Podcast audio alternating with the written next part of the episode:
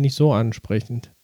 Ich habe einen gesehen, der hat die ganze Zeit so, so eine, so eine Zen-Schale gehabt und die so rumgedreht, irgendwie so ein Freak. Einen anderen habe ich gesehen, der hat die ganze Zeit wie der lustige Pete von den Simpsons irgendwie rumgetanzt in seinem Wohnzimmer, stundenlang. Und ich bin immer wieder, wenn ich dann so durchgeswiped habe, habe ich den jeden Tag immer wieder gesehen, wie er da rumspringt. Und wirklich über 100 Leute schauen sich die Kacke an. Die sind dann da und sehen den lustigen Pete zu. Warum nicht? Sollen wir anfangen? Ja.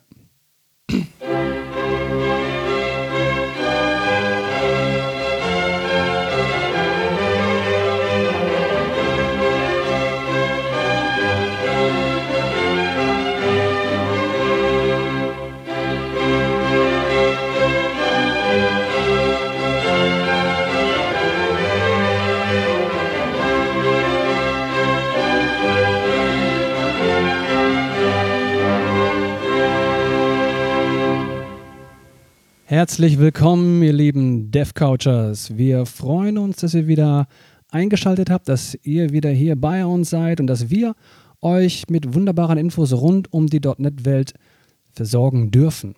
Ja, nicht müssen, nein, wir dürfen es. Es ist ein Privileg für uns, euch diese Sachen mitzuteilen. Wer sind wir überhaupt? Soll ich das mal sagen? Ja. Ja? Ja, wir wer sind, wir? wir sind drei freiberufliche Softwareentwickler. Und zwar der Manuel Wenk zu meiner linken Seite auf der Couch, auf der rechten Seite der Thomas der Krause. Ich bin Oliver Vogel. Und ich glaube, ich bin ganz sicher eigentlich, dass ihr uns vermisst habt. Und wir wollten eigentlich schon vor zwei Wochen die letzte Aufnahme machen, aber auf wegen organisatorischen Gründen, wetterbedingt, ähm, haben wir unsere Pläne kurzfristig geändert, dass wir hier am Rheinufer saßen und Kölsch getrunken haben und dann irgendwie ist die Zeit verloren gegangen und äh, bla bla. Tut uns leid. Es wird möglicherweise nicht nochmal passieren. So, heute ganz besondere Aufnahme. Heute spielt Deutschland gegen Frankreich. Wir sind sehr gespannt. Äh, wir haben auch heute kein Sushi bestellt, sondern wir haben äh, Barbecue Spare Ribs bestellt, beziehungsweise Manuel hat einen Pulled Pork Burger bestellt. wir sind lecker. wirklich ganz gespannt darauf, was ist. Und ich möchte einfach mal diese Folge, auf die ihr so lange warten musstet, mit einem ganz interessanten Gedanken starten. Und zwar, denkt mal darüber nach. Ja, wir sind näher dran an eine Million als Jeff Bezos. Was sagst du denn dazu, Manuel? Ja, das mag so gut sein. Ja. Tag. Schön, dass wir wieder zusammensitzen, oder? Ja. Ja. Ja, wir sind auch wirklich, das muss man nur sagen, wir sind jetzt hier wieder in einem Raum, ne? nicht wieder verstreut in alle Himmelsrichtungen, ne? wo jeder traurig in seiner eigenen Couch ist. Idealerweise noch in Unterhose oder Schlafanzug sitzend, ja. Nein, wir sind wirklich in Unterhose und Schlafanzug sitzend hier an diesem, auf dieser Couch. Ja. Und wir sind einfach froh. Wir sind froh. Es ist doch irgendwie ein bisschen so, es ist doch erleichternd. Ach ja. Man ist wieder zusammen, Ja, ja. man kann quatschen. Ja. Und vor zwei Wochen Kontakte. sind Oliver und ich hier mit dem Auto hingefahren, haben hier draußen geparkt und haben uns irgendwie gedacht, sollen wir jetzt echt hier so einen scheiß Podcast aufnehmen oder was? Lass uns doch hier auf die Wiese setzen. Und dann haben wir uns da auf die Steine gesetzt. Genau. Ja, genau. Haben dann so einen Ja. Pommdöner gegessen, übrigens ganz hervorragend. Mhm. Haben einen Kölsch getrunken und ich muss sagen, das süffige Kölsch, das war schon nicht schlecht. Ne? Also ich hatte, aber ich habe mich geärgert. Ich habe mich geärgert das letzte Mal. Ich habe mich geärgert, dass ich nur einen Kölsch genommen hatte. Ja. Und ich habe das zweite Kölsch einfach vermisst. Mhm. Das hätte noch, das hätte noch gebraucht irgendwie. Das hätte es Ja. irgendwie gebraucht. Ja. Ja. Ich habe am Wochenende gesehen, gab es hier irgendwie so Eskalationen, weil hier wahnsinnig voll war und Riesenparty und so und die dann irgendwie das Rheinufer geräumt haben. Hast du was mitbekommen davon, Thomas? Nee, also war es wirklich Rheinufer? Ich hatte auch gehört, einige Plätze wurden geräumt, aber ich weiß gar nicht genau. Mir welche. wurde so ein Handy vor die Nase gehalten und da hat das jemand erzählt. Also ich kann es auch nicht genau sagen, ob es wirklich jetzt am Rheinufer war, aber es sah so aus. Ich meine, auf der anderen Seite, wir waren ja da und es war ja auch schon, sag ich mal, gut besucht und das für einen normalen Dienstagabend. Also kann ich mir gut vorstellen, dass es vielleicht am Wochenende nochmal äh, extremer war. Ja. Und wenn die da jetzt alle gesessen hätten mit Maske, dann hätte keiner was gesagt, oder? Keine Ahnung. ich weiß nicht, was da jetzt der Grund war. Ich Was ist denn jetzt erlaubt? Darf, das darf man jetzt nicht. Also, aber wenn du jetzt da so wirklich so in Reihe und Glied sitzt, jeder hat 1,5 Meter Abstand genau, jeder trägt eine Maske und vielleicht sogar einen negativen Test dabei, dann wäre es okay, oder? Weiß ich nicht auswendig. Wir haben ähm, neulich äh, darüber nachgedacht, einen ähm, runden Geburtstag äh, draußen in einem Garten zu feiern und haben gegoogelt, was ist das eigentlich erlaubt.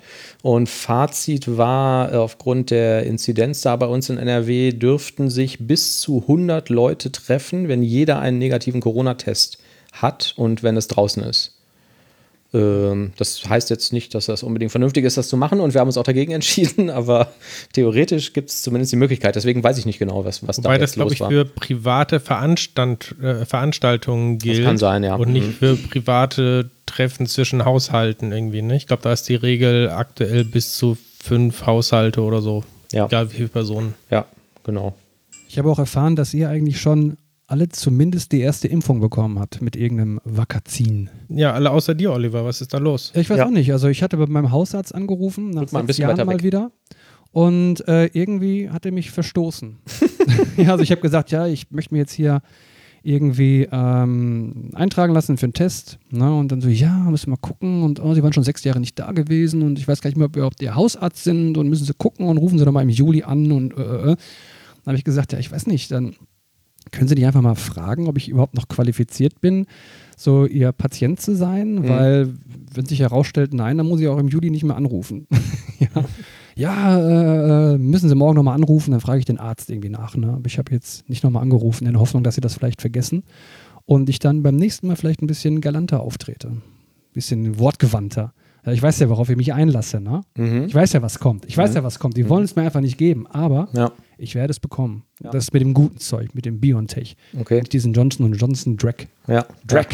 Ja, oder dieses AstraZeneca-Gezumpel. Ne?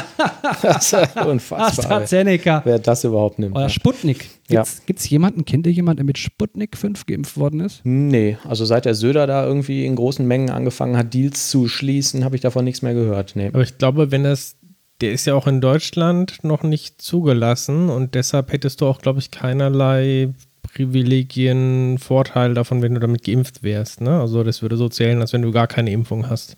So Ach. wie ich das verstehe. Okay. Also im digitalen Impfpass wird das dann nicht drin stehen. Nee, wahrscheinlich nicht. Hm. Hat der digitale Impfpass, benutzt er überhaupt die Blockchain? Das ist ja vollkommen wertlos. Nee, die Blockchain ist leider abgesagt worden. Ah ja. ja Schade okay. eigentlich. Aber das war mal im Gespräch, ne? Fünf Blockchains, oder? Für den digitalen ja. Impfpass, ja. Fünf? Ja. Mhm. Das ist auch so witzig, dass man dann immer irgendwie so eine Technologie hat oder eine Lösung und dann sucht man andauernd ein Problem dafür und findet aber keins. Ne? Das ist ein Wahnsinn. Ich habe heute meinen eBay-Account gelöscht. Warum das denn? Vor ungefähr, weiß nicht, zwei, drei Jahren habe ich eine Nintendo Switch gehabt die habe ich dir doch dann ähm, verkauft, Olli. Ja, vielen Dank nochmal. Und da hatte ich ganz viele Spiele für und dann habe ich über Weihnachten, über Weihnachten spiele ich meistens Computerspiele und ähm, dann habe ich die Switch und die Spiele wieder verkauft. Die Spiele habe ich zum Teil bei eBay versteigert.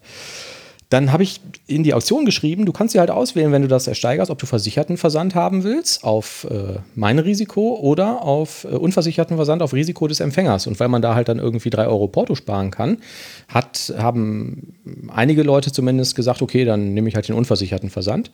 Und irgendwann ähm, schrieb dann der Käufer, ja, ist übrigens nicht angekommen. Und dann habe ich gesagt, ja, hast du Pech gehabt. Also ja. ist kurz irgendwie im BGB nachgegoogelt, Privatverkauf, total eindeutig geregelt, ist halt das Risiko des Empfängers, wenn der Erfüllungsort ein anderer ist als der ähm, Ort, wo es halt hingeliefert wird. Zwischenfrage, war das ein Paket mit Sendungs äh, Nee, eben nicht. Verfolgung oder nee, nee, nee. Also ich habe tatsächlich, äh, diese Spiele sind so klein, das sind halt so Module, die habe ich in einen Briefumschlag gesteckt. Okay. Und ich habe aber äh, eine ganze Menge zusammen abgeschickt und die sind halt nicht angekommen. So, ich will das jetzt auch nicht irgendwie sagen, dass das mm, doch angekommen ist und dass es irgendwie Betrug war oder so, aber man äh, weiß es nicht. Genau, ich habe gesagt, ja, das tut mir leid, ist doof gelaufen, aber du hast ja freiwillig gesagt, du willst das nicht mit dem versicherten Versand, das ist das halt nicht da. Ähm, genau, so um äh, die Geschichte noch kurz zu Ende äh, ähm, zu erzählen, während es hier geklingelt hat und Thomas zur Tür läuft. Die Spare Ribs. Oh, das Essen ist da, genau. Ähm, ich habe dann ähm, gesagt, ja, doof gelaufen. Darauf hat der Käufer bei eBay ein, äh, Entschuldigung, bei PayPal einen Case aufgemacht und hat gesagt, hier, Käuferschutz ist nicht gekommen. Und dann hat PayPal gesagt, überhaupt gar kein Problem. Hier, das Geld zurück. Wir buchen das einfach bei dem Typen wieder ab. und ich habe mir gedacht, was für unglaubliche Spastis sowas. Also, hä? Und ähm, so, die Konsequenz von der Geschichte, ich benutze kein PayPal mehr, wenn ich irgendwas bei eBay verkaufe. Aber warum hast du jetzt deinen eBay-Account gelöscht? Ja, weil die Firma eBay dann hingegangen ist und sich neulich von der Firma PayPal getrennt hat und gesagt hat, bei uns kannst du nicht mehr bei PayPal bezahlen. Wir haben jetzt ein eigenes Payment-System bei eBay und das ist total geil, weil da kannst du mit Apple Pay und Google Pay und bezahlen, wie du willst. Und ähm, dann habe ich jetzt auch wieder drei Sachen verkauft und die waren halt so niedrigpreisig, waren jetzt so Sachen für 20 Euro. Ähm, dass sich da der versicherte Versand auch nicht gelohnt hätte. Und jetzt ist exakt das gleiche wieder passiert. Nach zwei Monaten meldet sich der Käufer und sagt, es ist nicht angekommen. Nach zwei Monaten. Nach zwei Monaten, genau. Nach zwei Monaten. Das klingt jetzt so, als würden andauernd Lieferungen bei mir verschüttet gehen. So, das stimmt auch nicht. Ich habe irgendwie sehr viele Sachen bei eBay verkauft und das ist jetzt das zweite, wo jemand sagt, das wäre nicht angekommen. Und dann habe ich auch wieder gesagt, ja, das tut mir echt wahnsinnig leid, aber unversicherter Versand, so, was soll ich jetzt machen? Der hat einen Case bei eBay aufgemacht. eBay schreibt mir, schicken Sie uns bitte die Tracking-Nummer des Pakets. Und ich schreibe, der Verkäufer hat unversicherten Versand verkauft, ich habe keine Tracking-Nummer. Und dann sagt eBay, kein Problem, wir buchen das Geld einfach zurück. ja, kein Problem für ihn, ja. Und da habe ich mich richtig aufgeregt. Also ich war heute echt richtig in Rage so und ja. habe irgendwie nochmal gegoogelt, BGB vollkommen eindeutig, eindeutig Privatgeschäft. Ähm, nirgendwo in den AGBs steht irgendwas davon, dass ich dir eine Tracking-Nummer liefern muss. Und habe dann irgendwie gesagt, hören Sie mal, ich habe bei eBay eine DHL-Paketmarke gekauft, über Sie. Ich kann das hier sehen, in diesem Tracking. Ja. Und ähm, die Moral von der Geschichte ist doch jetzt, Sie sagen mir, weil ich keine Tracking-Nummer äh, habe, buchen Sie das Geld zurück, also drehen die Beweislast quasi um, wie die gesetzlich ist. Ähm, und äh, ziehen mir auch noch die Versandkosten ab, die der äh, Typ bezahlt hat, obwohl ich dafür ja bei Ihnen eine Paketmarke gekauft habe. Das heißt, ich habe jetzt die Ware nicht mehr, ich habe das Geld nicht mehr und ich habe auch noch drauf gezahlt. Aber Moment, wenn du eine Paketmarke gekauft hast, dann hast du doch auch eine Tracking-Nummer. Also Nee, eine Päckchenmarke, Entschuldigung. Also ich habe das als Päckchen ah, okay. versendet. Aber über Ebay. Ne? Du kannst bei Ebay sagen, ich will hier für diese Auktion das kaufen. Das wird direkt frankiert. Ähm, es gibt auch eine Sendungsnummer, aber keine nachverfolgbare.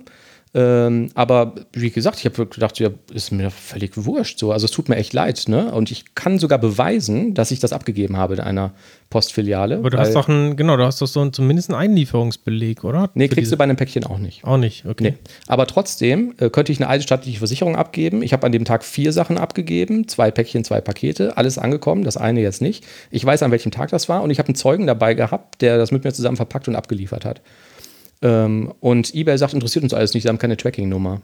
Darauf habe ich dann gefragt, wie kommen Sie darauf, dass ich darauf irgendwie dafür verpflichtet wäre, eine Tracking-Nummer zu haben bei einem unversicherten Versand? Das steht nirgendwo. Und wenn Sie sagen, in diesem Fall buchen wir dann einfach immer das Geld zurück, warum darf ich bei Ihnen überhaupt was verkaufen, was nicht mit der Tracking-Nummer versendet wird? Ja. Darauf schrieben die mir, ja, das könnten sie echt total gut verstehen und tut ihnen auch total leid und dann würden sie mir einen 10-Euro-Gutschein anbieten. habe ich gesagt, das ändert aber echt ist wirklich überhaupt nichts an meinem Problem und habe ich den eBay-Account gelöscht. Hm. Und aber die Käufer waren das irgendwie, also bei eBay gibt es auch so ein Bewertungssystem, wo man dann sieht, also waren das irgendwelche Käufer, die noch nie irgendwie eine Bestellung gemacht haben? Also halt Hast du denen geglaubt, dass sie das Paket nie bekommen haben oder glaubst du, das war tatsächlich irgendwie Betrug? Weiß ich nicht, äh, will ich nicht unterstellen, habe ich mir auch nicht angeguckt, weil ich mir halt gedacht habe und wie gesagt, so das kann jeder ganz gut ganz kurz googeln, Gefahrenübergang bei ja. irgendwie Privatverkäufen ist vollkommen eindeutig, der Verkäufer hat damit nichts zu tun. Mhm. Ne? So, das ist halt dann, ist echt schade und blöd gelaufen. Ähm, aber ähm, ja, ich fand halt einfach, fand es einfach so krass, dass sie einfach sagen, so wir drehen das um und ohne meine Zustimmung Geld von meinem Konto abzubuchen und zwar auch einen Betrag, den ich denen ja vorher gut, die leiten das weiter an DHL, aber den ich über deren Seite nachvollziehbar halt für die Paketmarke ausgegeben habe. Die unterstellen ja quasi irgendwie, dass ich das nicht abgeschickt hätte, aber trotzdem eine Paketmarke gekauft habe. Ich habe noch mal eine ganz andere Frage. Warum Warum hast du denn nicht den 10-Euro-Gutschein genommen und dann das eBay-Account gelöscht? Habe ich ehrlich gesagt probiert. also ich habe auf meine Amazon-Wunschliste geguckt und äh, habe gesehen, auch da sind so ein paar Bücher drauf, die hätte ich gerne. Und dann wollte ich die dafür einlösen und für Bücher gilt das aber nicht. Und dann habe ich mir gedacht, ey, ich habe mir was gedacht, was ich jetzt nicht sagen will, aber ich habe dann den Account gelöscht. Also ich finde es unfassbar. Ja. Und, ähm, das ist schon ein bisschen ungerecht. So, ne? und theoretisch, wenn ich jetzt eine private Rechtsschutzversicherung hätte, habe ich auch ganz kurz überlegt, ob ich jetzt den Verkäufer irgendwie mal ein Schreiben schicken soll vom Anwalt, dass er die Sendung nicht bezahlt hat. Das wäre rechtlich vollkommen sauber. da kann ich ja nichts für, dass eBay das jetzt da irgendwie gerade zurückgebucht hat.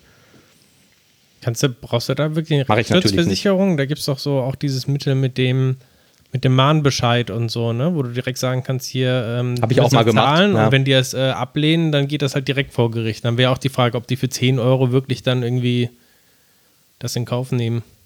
Ähm, Habe ich auch mal äh, tatsächlich gemacht in einem anderen Fall. Für so ein 5-Euro-Dings, was nicht bezahlt wurde, vor Gericht einen Mahnbescheid ähm, erwirkt. Das geht auch erstaunlich einfach. Du musst halt nur beweisen, dass du deine Forderung hast, die nicht beglichen ist. Ähm, aber nee, ja, ich will ja jetzt auch keinen Riesenfass aufmachen. Ich habe mich einfach nur unfassbar geärgert. Ne? Also es gibt halt eine eindeutige äh, Gesetzesgrundlage und ähm, wenn du ein Gebot abgibst und du siehst, das ist ein unversicherter Versand und du sagst, das ist mir jetzt wahnsinnig wichtig, dann zahle ich vielleicht noch zwei Euro mehr und bitte den Verkäufer, das versichert zu versenden oder so. Aber selbst wenn es ein versicherter Versand gewesen wäre, uns eine Tracking-Nummer gegeben hätte und die Sendung wäre verloren gegangen, der Verkäufer hat damit nichts zu tun. Das ist dann halt weg. So ist doof gelaufen. Dann kannst du vielleicht natürlich eher zu DHL sagen und guck mal, ich kriege das Geld jetzt von euch zurück äh, zu DHL gehen und sagen, ich kriege das von euch zurück, aber ja, war halt irgendwie scheiße. Ja. So Habe ich mich geärgert. So. Komm, die Spare werden kalt. Gerne. Da sind wir wieder. Mein Ärger über eBay ist verflogen. Aber ein Geschäftsmodell ist mir, ach so, da habe ich äh, gerade schon beim Essen gesagt, haben die Zuschauer jetzt oder Zuhörer nicht gehört. Ähm, ne, will ich vielleicht nicht sagen. Ne? also da könnte man ja auch ein Geschäftsmodell rausmachen. Meint so ähnlich wie das mit den Schnelltestzentren irgendwie. So ähnlich, genau. Natürlich hm. hochgradig unethisch. Übrigens, die Durchsage ist ähm, Fußball 1 zu 0 für Frankreich. Zweite Halbzeit, sehr spannend, zumindest laut Tagesschau Live-Ticker. Der Manuel hat ja getippt, dass äh, Frankreich gewinnen wird 2 zu 0. Wir sind sehr gespannt, ob das wirklich so sein wird. Hast du einfach nur so geraten oder hast du da Insider-Informationen gehabt? Nö, habe ich so, habe ich so geschätzt. Also so als jemand, der jetzt ja tendenziell eher zu der deutschen Mannschaft halten würde, einfach so aus Prinzip, tippt man ja eher so auf Deutschland normalerweise und irgendwann habe ich mir mal gedacht, äh, manchmal ist das halt gar nicht so wahrscheinlich und man tippt halt trotzdem auf Deutschland, ne? Und die Franzosen ähm, sind ja eine ziemlich gute Mannschaft. Mal schauen, was raus wird. Das stimmt, man sagt ja also, jetzt Weltmeister, Fußball, Weltmeister trifft gegen Ex-Weltmeister. Ich meine, ja gut. Ist das spannend? Man weiß es nicht. Keine Ahnung. Ja, ich finde einfach, dieses Mal, dieses Jahr kommt irgendwie kein richtiges EM-Feeling so auf. Also zumindest bei mir jetzt nicht. Ja. Aber irgendwie, ich glaube, also keiner, keiner, den ich kenne, ähm, sagt jetzt irgendwie, boah, geil, EM, ja, let's fetz. nee. Ja, niemand irgendwie. Nee. Also ich hätte mich jetzt auch mit euch hier auf die Couch gesetzt und gesagt, komm, wir gucken Fußball, statt das irgendwie aufzunehmen, aber es ist jetzt auch, ist auch mehr oder weniger egal, was jetzt dabei rauskommt. Ne? Das sagst du jetzt, eben hast du es nicht angeboten. Ja, wir haben ja beim letzten Mal schon äh, geschwänzt. Jetzt müssen wir auch mal eine Sendung aufnehmen. Was habt ihr eigentlich gemacht ähm, während des Corona-Lockdowns? Irgendwas äh, Spannendes außer zu arbeiten? Nee, also, nee. Ja, von meinem Urlaub haben wir ja berichtet. Ja. Homeoffice, aber. Jetzt nennst du schon Urlaub. Aha, aha. Verstehe. Ich habe eine, äh, eine, einen Angular-Kurs gemacht, zwei Wochen von zu Hause aus, remote, der eigentlich auch hätte irgendwo vor Ort stattfinden sollen. Und dann habe ich das aber vom Rechner aus gemacht und ich war hinterher total frustriert. Ich habe irgendwie, also erstmal fand ich das sowieso alles scheiße und äh, irgendwie, da macht man jetzt das Gleiche, ja im Prinzip, ne? Du musst dann irgendwie um 8 Uhr vom Rechner setzen, was du sonst auch irgendwie während der normalen Arbeit machst und dann ähm, habe ich auch zunehmend irgendwie einfach an diesem, an dieser Technologie gezweifelt und habe mir dann so nach ein paar Tagen gedacht, was, was soll das eigentlich, ey? Das ist ja alles irgendwie schön und nett, was du damit machen kannst, aber ähm, in wie vielen Fällen braucht man denn überhaupt jetzt irgendwie zwingend so eine Single-Page-Application? Das erhöht den Aufwand ja dann doch irgendwie nochmal ähm, um so ein paar Schichten, die da irgendwie draufkommen. Und ähm, irgendwie war das Ergebnis hinterher, dass ich mich jetzt zwar ähm, noch besser als vorher mit Angular auskenne, aber ähm, eigentlich auch gedacht habe, ah, so richtig freiwillig machen. Also wenn mir das jetzt nicht in einem Projekt äh, gerade irgendwie zwingend erforderlich ist, würde ich das jetzt nicht unbedingt. Wie seht ihr das? Ja, das macht die ganze Sache wahrscheinlich also wirklich schon relativ komplex. Ne? Also mh, mm, ist jetzt nicht so wie bei MVC Page, dass du einfach schnell eine Razor-Page machst und äh, holst eben über die Page ähm, deine Informationen und stellst sie halt einfach da, sondern das ist halt, geht über einen kleinen, so, da musst du hier gucken und da machen und hm Uh, schon ziemlich aufwendig, ne? War speziell jetzt auf Angular bezogen bei dir? Ähm, oder meinst du allgemein mit ähm, so kleinen Frameworks, also jetzt auch ähm, wie React oder Vue? Ach, irgendwie, wie gesagt, ich war dann sowieso irgendwie so ein bisschen, so ein bisschen negativ drauf und dann ähm, habe ich ähm, ähm tatsächlich auch äh, wieder, nachdem ich mich dann hinterher mit dem ähm, Trainer so ein bisschen unterhalten habe. Also da muss man ja zusagen, da waren jetzt andere Leute dabei, ähm, die waren zwar auch Entwickler, aber die kannten sich da jetzt nicht so tief aus wie wir hier vielleicht irgendwie am Tisch, also auch äh, mit, mit Backend und Web-APIs und so ein Zeugs und so. Und dann habe ich hinterher immer versucht, irgendwie so Privataudienzen bei dem Trainer, Trainer zu bekommen und zu sagen, guck mal hier, so wie mache ich denn das jetzt hier so am besten mit dem, mit dem HTTP-Client und wie komme ich da irgendwie an die, an die Header-Informationen in dem Response ran und so, ne? wie würdest du das machen? Und ähm, dann ist gleichzeitig halt noch irgendwie rausgekommen, dass dieser Trainer auch im Backend total stark war. und mir auch noch gesagt hat, ja, pass auf, ich würde das so und so machen, aber ich frage mich, warum du das im Backend überhaupt so und so löst. So, ne, mach das doch lieber pragmatisch so und so. Und ähm, irgendwie hatte ich dann hinterher so insgesamt äh, schlug mein, wir haben ja schon mal darüber ähm, in der Sendung gesprochen, mein Imposter-Syndrom wieder zu, wo ich mir gedacht habe, Scheiße, ey, das kann der jetzt auch noch besser. So, ich habe überhaupt, überhaupt gar keine Ahnung ne, von dem, was ich hier überhaupt mache und ähm, wirklich komplett überzeugt davon war, also zumindest für ein paar Tage lang, dass ich keine Ahnung habe von, keine Ahnung, RESTful Architecture und Web APIs und irgendwie, wie man so solche Services äh, und APIs gestaltet und baut. Ähm, und dann habe ich mich gefragt, ist das überhaupt irgendwie so, also nehmen wir mal an, ihr seid ähm, ihr kennt euch mit allen Technologien, die so auf dem Markt existieren, perfekt aus. Ne? Also wird natürlich nie irgendjemand schaffen. Ähm, würdet ihr dann, ähm, wenn ihr so ein Backend schreiben müsstet für ein Angular Frontend, würdet ihr das mit .NET machen?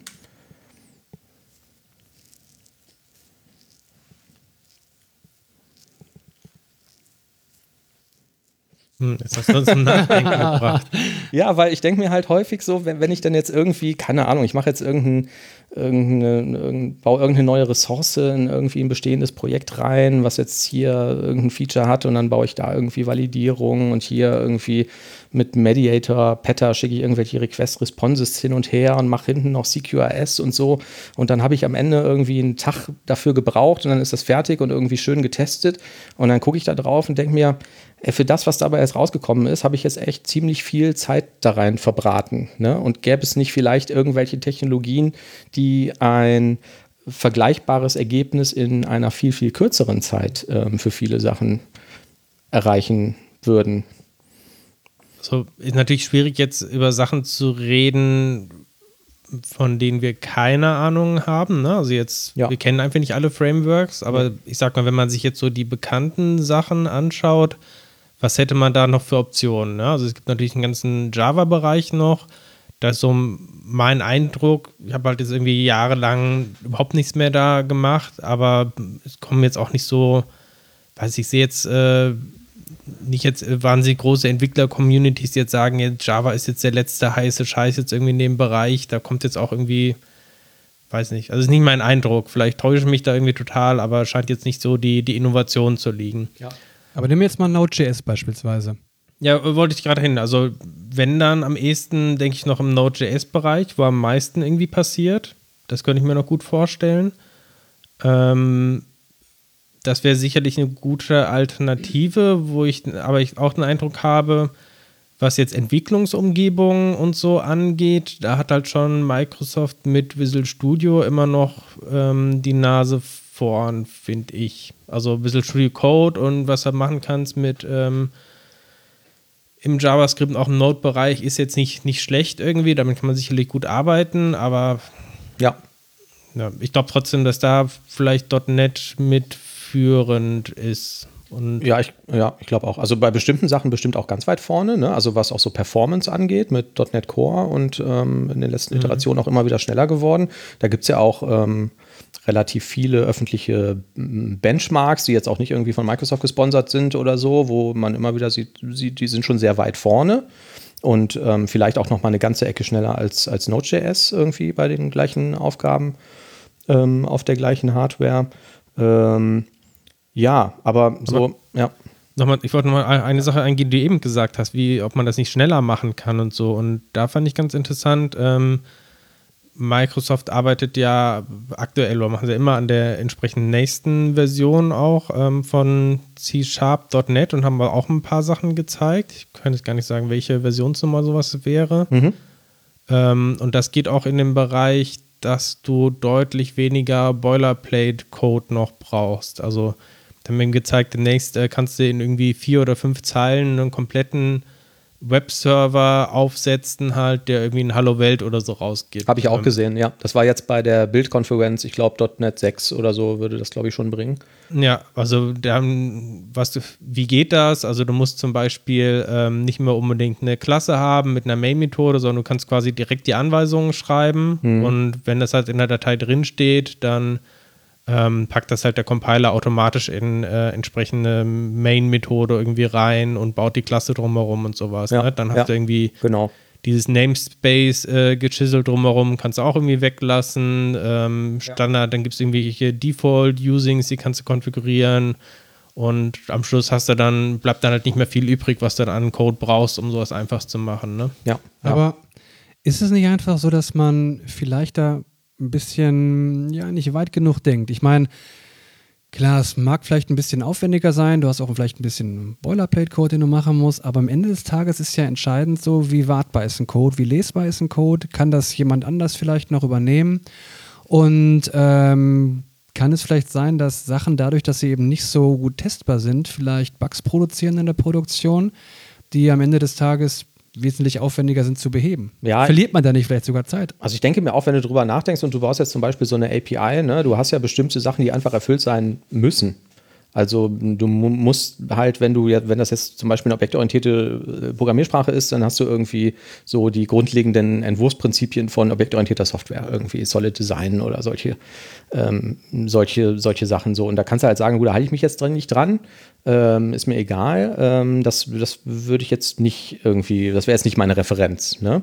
Ähm, und wenn du da jetzt irgendeinen Service ansprichst und da gehen jetzt irgendwelche Daten rein, so, dann muss das halt irgendwie validiert werden. Das heißt, du musst in irgendeiner Form einen Validator schreiben. So, und das kannst du jetzt, was weiß ich, über irgendwelche Data Annotations machen, also äh, deklarativ oder imperativ oder so.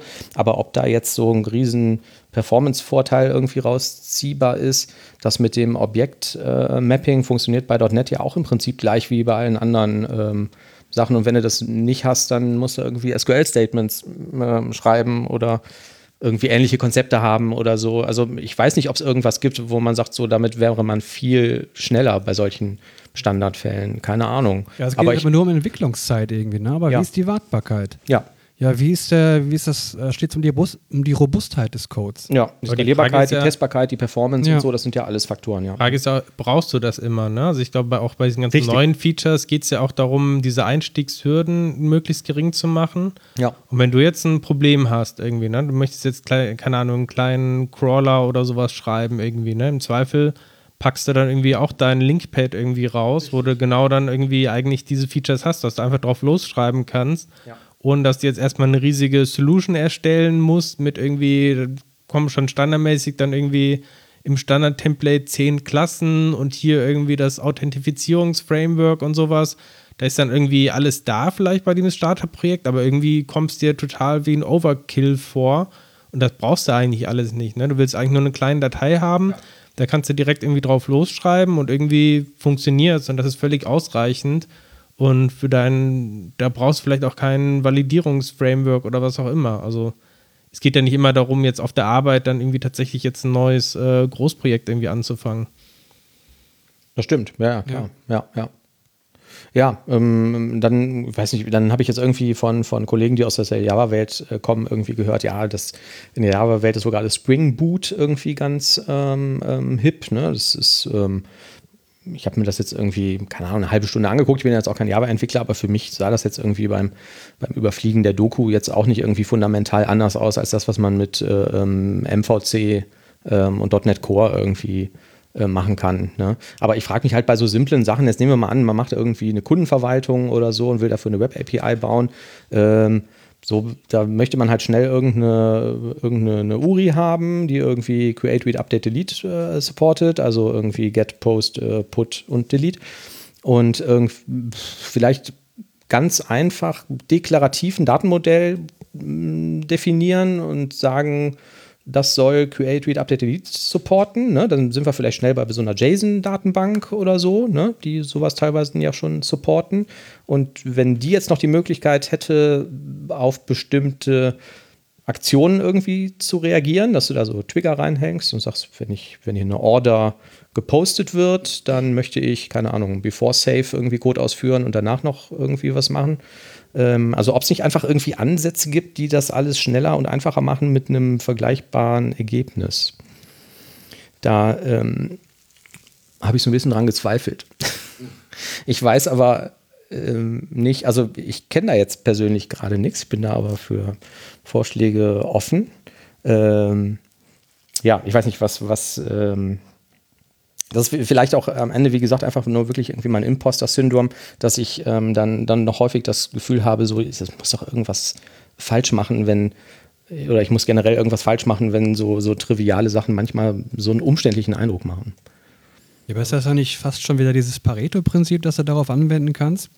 Dass du jetzt vielleicht eine Technologie wählst, mit der kommst du halt relativ schnell voran und du schaffst dann, was ich in 20 Prozent der Zeit 80 Prozent des Ergebnisses, ja. aber die restlichen 20 Prozent, wo du dann wirklich jetzt mit normalen Bordmitteln nicht weiterkommst, da musst du dann um die Ecke denken und tun und machen und irgendwie was erstellen.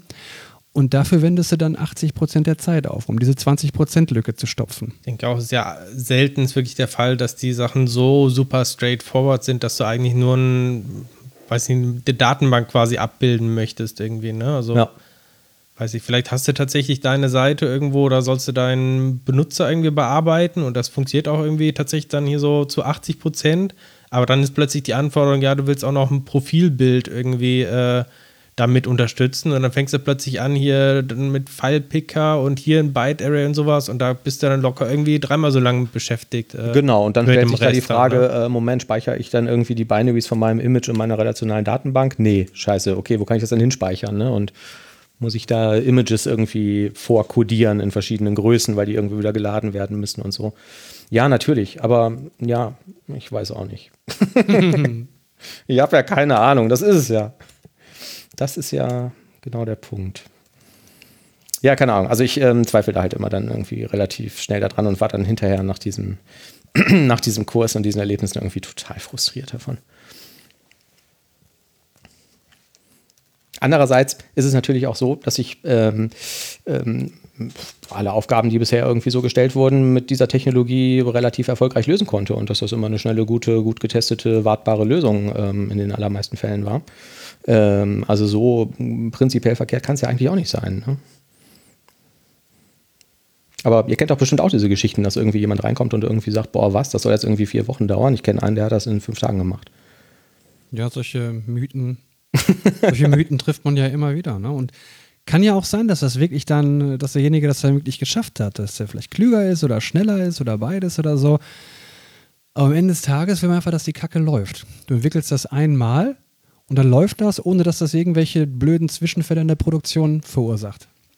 Und dann muss der Code auch irgendwie getestet sein. Und wenn es dann mal vielleicht eine Stunde oder zwei Stunden ähm, länger dauert, ich meine, Herrgott, ja, davon geht die Welt auch nicht unter, aber das läuft dann zumindest. Und darauf kommt es an, es muss laufen. Ja, aber ich weiß auch, dass wir auch mal zu, in einem Projekt, äh, Oliver, darüber diskutiert haben, ob das nicht total sinnvoll wäre, das jetzt alles mal auf Node.js umzustellen, weil einfach total viel Sachen irre genervt haben da damals so, dass das jetzt immer so lange brauchst zum Kompilieren und dann muss ich hier wieder starten und so und dann da ähm, gibt es irgendwie Probleme und so, aber ähm, ich glaube, damals waren wir uns auch einig, dass das dann wahrscheinlich andere Probleme schaffen würde, die wir jetzt halt gerade noch nicht ich noch glaube sehen, auch. Ne? Also ich also bin ja auch in einem Projekt, ähm, da haben wir jetzt kein Angular, aber Vue im Einsatz und generell halt auch ähm, ja, viel im viel Code im JavaScript-Bereich und da hast du dann halt Probleme, dass du ständig irgendwie eigentlich nur am Versionsupdates am machen bist, ne? Und dann, dann kommt irgendwie Webpack Version 5 raus, dann fängst du an, du stellst das um, dann merkst du, okay, hier ist aber irgendwie ein Plugin, das ist seit zwei Jahren irgendwie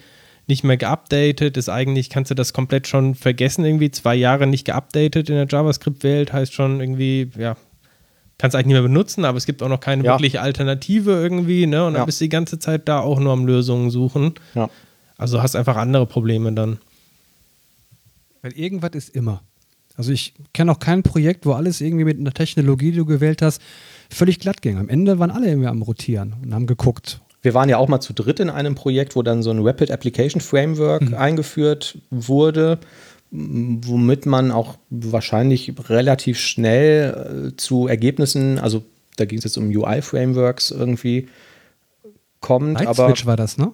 Ja, auch. Das hat aber, glaube ich, gar nicht funktioniert. Dann kam Light Switch 2, das hat noch schlechter funktioniert. Und dann kam DevExpress XAF. XAF. Das genau. Express Application Framework von DevExpress. Yeah. Und ähm, das war, ähm, ja, ich sag mal, das hat auch funktioniert, aber ähm, ja, es ist im Prinzip so, wie ihr jetzt beide gesagt habt, so ist dieses 80-20-Prinzip. Ne? Und die 20 Prozent, die dieses Framework dann nicht supportet, ähm, die kosten dann die 80 Prozent der Zeit, weil du das dann halt doch wieder irgendwie von Hand da reinbauen musst.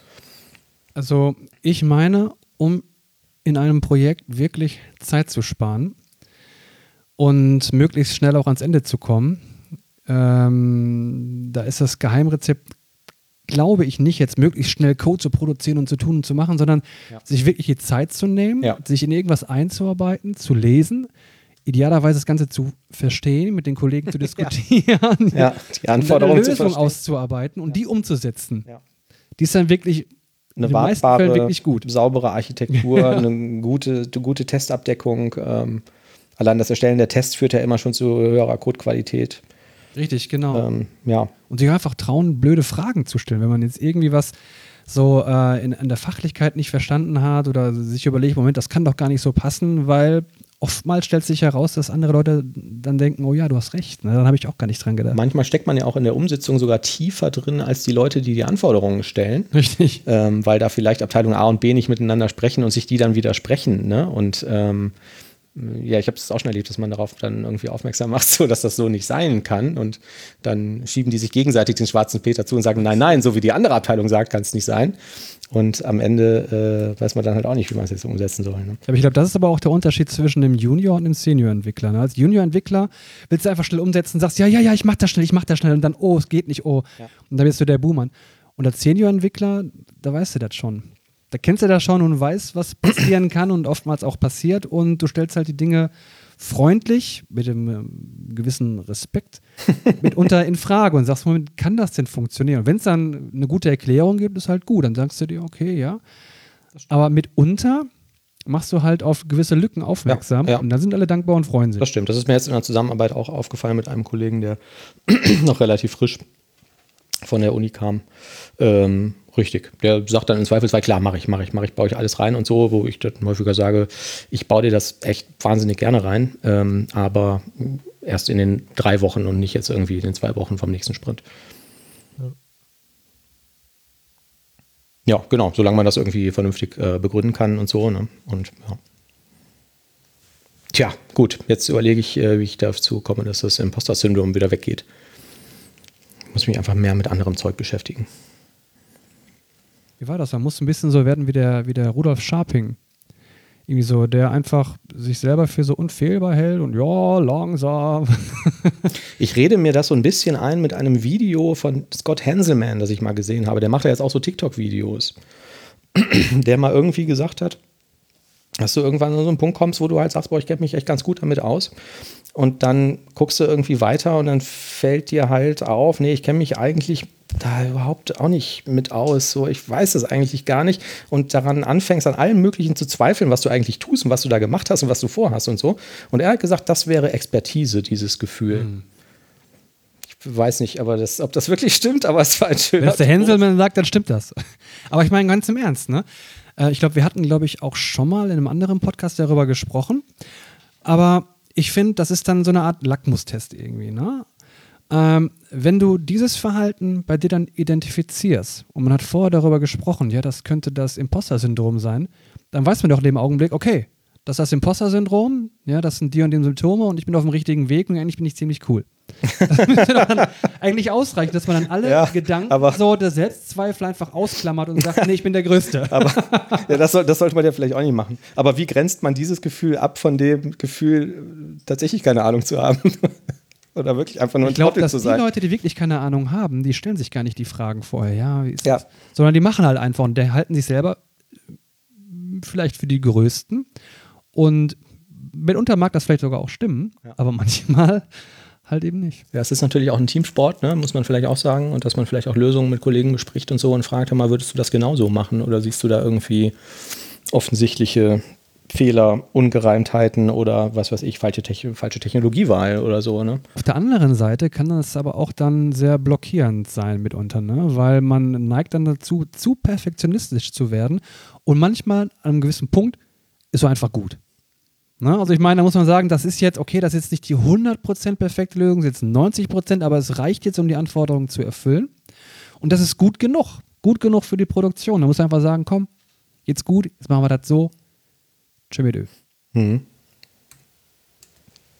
Ja, also ich würde auch sagen, äh, was, was du meinst, Oliver, ähm, habe ich auch manchmal gemerkt, gerade wenn es dann darum geht, wir brauchen jetzt irgendwas äh, relativ kurzfristig, das kann aber auch quasi nach einem Monat wieder weggeschmissen werden, dass man auch da weiß, okay, an diesen Stellen, da brauche ich, also da kann ich jetzt vielleicht auch ruhig mal irgendwie den, nicht die allerbeste Architektur irgendwie aufziehen, sondern irgendwas machen, was schnell ist, was nicht funkt, äh, was äh, funktioniert, auch wenn es jetzt vielleicht nicht äh, super optimal, performant oder was auch immer ist ähm, weil ich weiß, irgendwie, es hat eh keinen Bestand. Es macht jetzt auch keinen Sinn, da irgendwie jetzt Wochen an Zeit zu investieren mhm. für eine Sache, die eh dann weggeschmissen wird. Ne? Und ich glaube, auch das gehört tatsächlich mit dazu, dann ähm, mit der Erfahrung auch zu wissen, wann lohnt es sich nicht quasi dafür Zeit zu investieren. Ne? Mhm. Und irgendwann ist es einfach zu aufwendig. Ne? Also wenn du jetzt, ja, sag mal, die 80%-Marke erreicht hast, so, und dann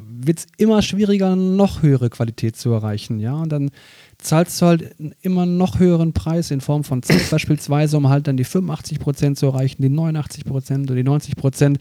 Und äh, da geht dann am Ende des Tages vielleicht wirklich auch ein Großteil der Zeit drauf. Man muss auch irgendwann wissen, vielleicht wann gut ist. Und das, ich meine jetzt nicht so aus, aus Faulheit oder so, oder einfach, weil man sagt, so komm, ich habe keinen Bock mehr, sondern weiß einfach so aus der Praxis, das wird reichen. Das ist nicht in allen Bereichen so der Code Gottes, ja.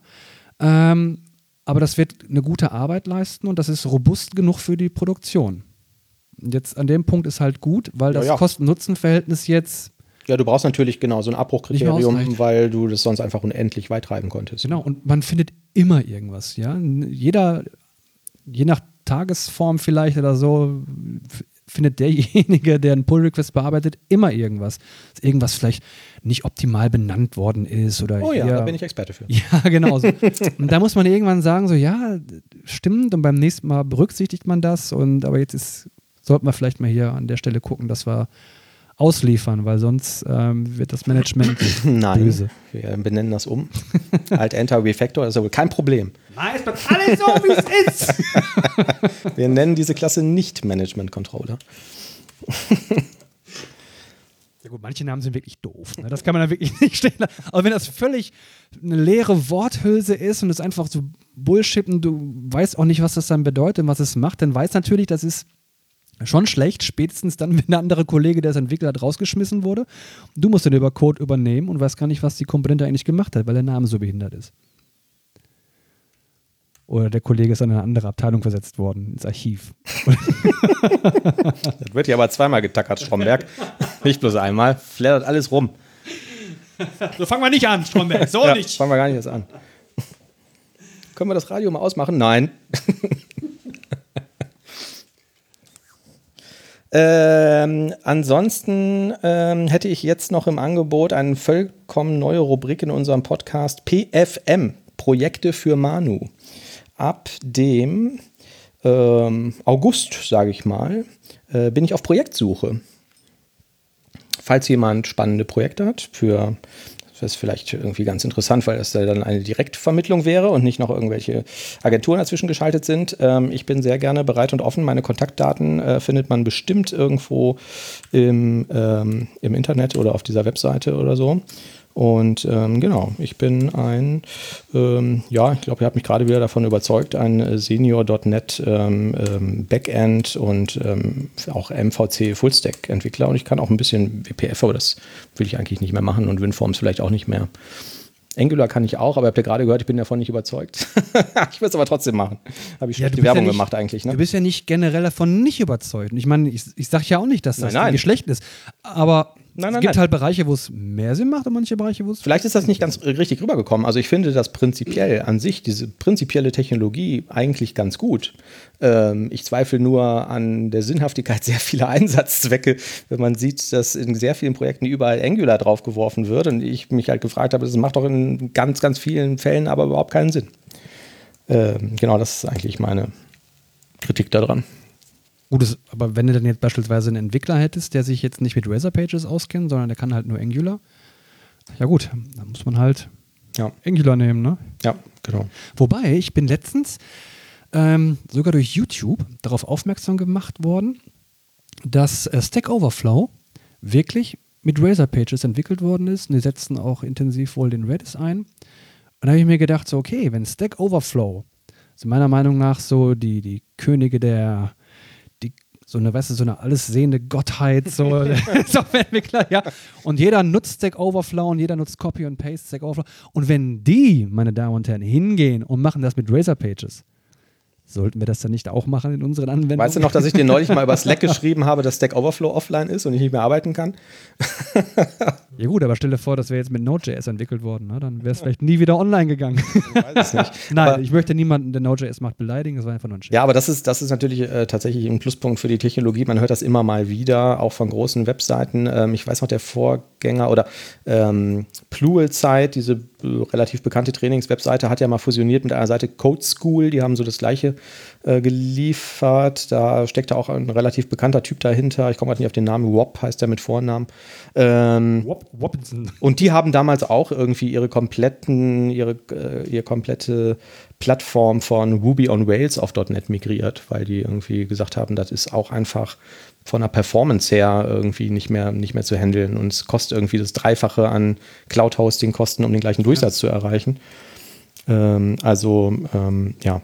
Code School finde ich übrigens ziemlich gut. Ne? Die machen das teilweise mit sehr viel Liebe zum Detail und äh, wenn die den Kurs machen, dann komponieren die teilweise ein eigenes Lied dafür. Ja. ja, das fand ich also. Ja. Ich kann jetzt leider keins mehr auswendig, sonst hätte ich es wahrscheinlich jetzt versucht zu singen, aber Mhm. zum Glück für uns alle und für unsere Hörer, dass ich es nicht mehr kann. Wer unsere Weihnachtsfolge gehört hat, der weiß warum.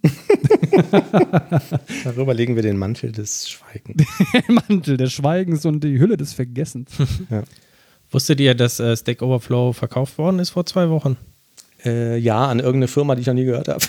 So eine Investmentfirma, eine europäische Investmentfirma. Ja. Ja, aber es ist, ähm, Über zwei Milliarden, also so schlecht kann das Zeug ja nicht sein. Mit Razor Pages. Razor Pages. Aber es ist tatsächlich ja auch, also ich weiß, bei euch wird es ja wahrscheinlich auch so sein, so eine der Hauptanlaufstellen, die auch einfach bei Google immer ganz top gerankt ist, ne, wenn du nach irgendwas suchst. Und jetzt nicht, also auch bei Fragen so wie, warum ist das eigentlich so und so gelöst oder so, ähm, oft sehr, sehr detaillierte, tolle Antworten hat. Wobei Schon die letzten. Jahre hat das irgendwie für mich äh, Stack Overflow an Bedeutung eher verloren. Also ich habe irgendwie den Eindruck, da finde ich nicht mehr wirklich so die, die Antworten auf meine Fragen. Also weiß nicht. Vielleicht liegt es daran, dass es ähm, doch noch ein bisschen mehr im .NET-Bereich ist, als jetzt irgendwie im JavaScript-Bereich und ich einfach häufiger Probleme habe in dem JavaScript-Bereich als im .NET-Bereich oder dass es irgendwie Machst du denn so viel JavaScript im Verhältnis zu .NET? Oder hast du nur mehr Probleme damit? Ich habe nur mehr Probleme damit. Ne? Und häufig sind es dann tatsächlich auch Probleme, die entstehen, also sowohl im .NET-Bereich als auch im JavaScript-Bereich ähm, mit den neuesten Versionen. Ähm, da findet man dann einfach relativ wenig. Also da finde ich halt dann mehr direkt auf GitHub in den entsprechenden Projekten. Äh, Ja. ja. Ich finde auch mittlerweile, also was mich bei Stack Overflow so ein bisschen gestört hat, ist einfach, so dass man sich am Ende gar nicht mehr getraut hat, irgendwie eine Frage zu stellen, beziehungsweise irgendwas zu beantworten, weil wenn du dich jetzt hier nicht komplett an die Etikette hältst, ja, dann kriegst du halt 35 Downvotes. Wenn du sagst, hey guys, was weiß ich, oder du sagst irgendwie am Ende so Cheers oder Bye, ja, dann gibt es dann mitunter ein Downvote, weil Leute sagen, das machen wir hier nicht. Ja, wir sagen nicht Guten Tag, wir sagen nicht Tschüss, wir gehen nur auf das Problem ein. Ja, Das ist ein bisschen komisch irgendwie, ne? ja, das ist mir ähm, auch schon aufgefallen, dass Aber die ich finde das völlig mitunter sehr, sehr unfreundlich sind. Ja. Mhm. Ja. Ich merke halt auch gerade im .NET-Bereich, wenn du halt irgendwie eine Frage stellst und es ist jetzt nicht irgendwie was super offensichtliches, was jetzt eh schon mal gefragt wurde, wo du direkt die Antwort findest und ähm, was jetzt irgendwie direkt der John Skeet irgendwie in zwei Minuten beantwortet, ähm, dann. Das, das, ist der Typ, der bei Stack Overflow die Fragen beantwortet. Genau, dann finde ich es halt. Also eigentlich will ich ja sofort eine Antwort wissen und will dann nicht erst irgendwie warten, dass in zwei oder drei Tagen vielleicht zufällig jemand meine Frage beantworten kann. Und dann geht es halt oft doch schneller, dann irgendwie direkt einfach im Quellcode nachzugucken. Das geht ja bei .NET seit einigen Jahren halt problemlos. Ja. Oder halt durchzudebuggen und da findest du dann halt die Antwort meistens schneller irgendwie, ne? Also. Was ich übrigens nochmal ja. erwähnen möchte. Ja, ja, das stimmt, natürlich, ja. Was ich nochmal erwähnen möchte. Stack Overflow oder dieses ganze Stack Network oder was, ne? Die haben ja verschiedene Bereiche. So eins geht halt um Science Fiction. Und da habe ich eine Goldmedaille gewonnen.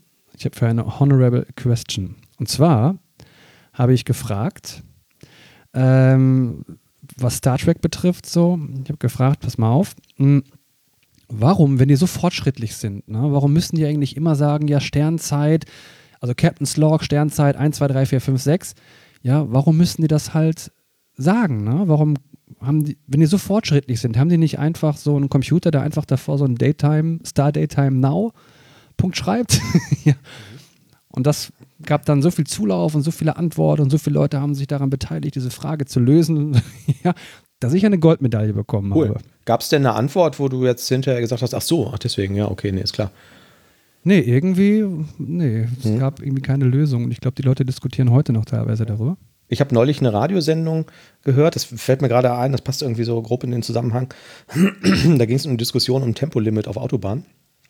Und ähm, die ähm, Frage des Radiomoderators war, das war so eine Call-In-Sendung, dass Leute bitte anrufen sollten, wenn sie ähm, sehr gute Argumente gegen ein Tempolimit hätten. Und er hat dann halt dazu gesagt, und ähm, ein gutes Argument gegen ein Tempolimit erkennt man daran, dass die umliegenden Länder in Europa, also zum Beispiel die Holländer, dann sagen, ach so, ach ja, stimmt, ja gut, dann sollte man mal drüber nachdenken, das Tempolimit wieder abzuschaffen. Hm. Weil es halt richtig ist. Aber ähm, ja, man weiß jetzt nicht, ob sie da keine Anrufer durchgelassen haben oder ob es da zu viel Pöbeleien gab. Das ist ja ein sehr emotionales Thema. Ähm, ja, kann man auch nicht. Ich muss übrigens noch eine Sache sagen. Ich habe das gerade an dem Blick von Thomas gemerkt, als ich über die Goldmedaille gesprochen habe. Thomas ja, ist nicht ganz unbeteiligt an diesem Gewinn, hm. sondern er hat mich inspiriert für diese Frage. Hm. Ich habe gedacht, das ist eigentlich eine ziemlich gute Frage, die man mal stellen sollte. Ach so. Und ich habe es ja getan und und dadurch ist dieser Beef ja. zwischen euch entstanden. nee, aber die halbe Goldmedaille gehört dem Thomas. Das wollte ich jetzt hier, ich wollte mich jetzt nicht mit allzu viel fremden Federn schmücken. Ich kann mich gar nicht mehr daran erinnern, aber. Dann schneiden wir das jetzt raus. So, genau.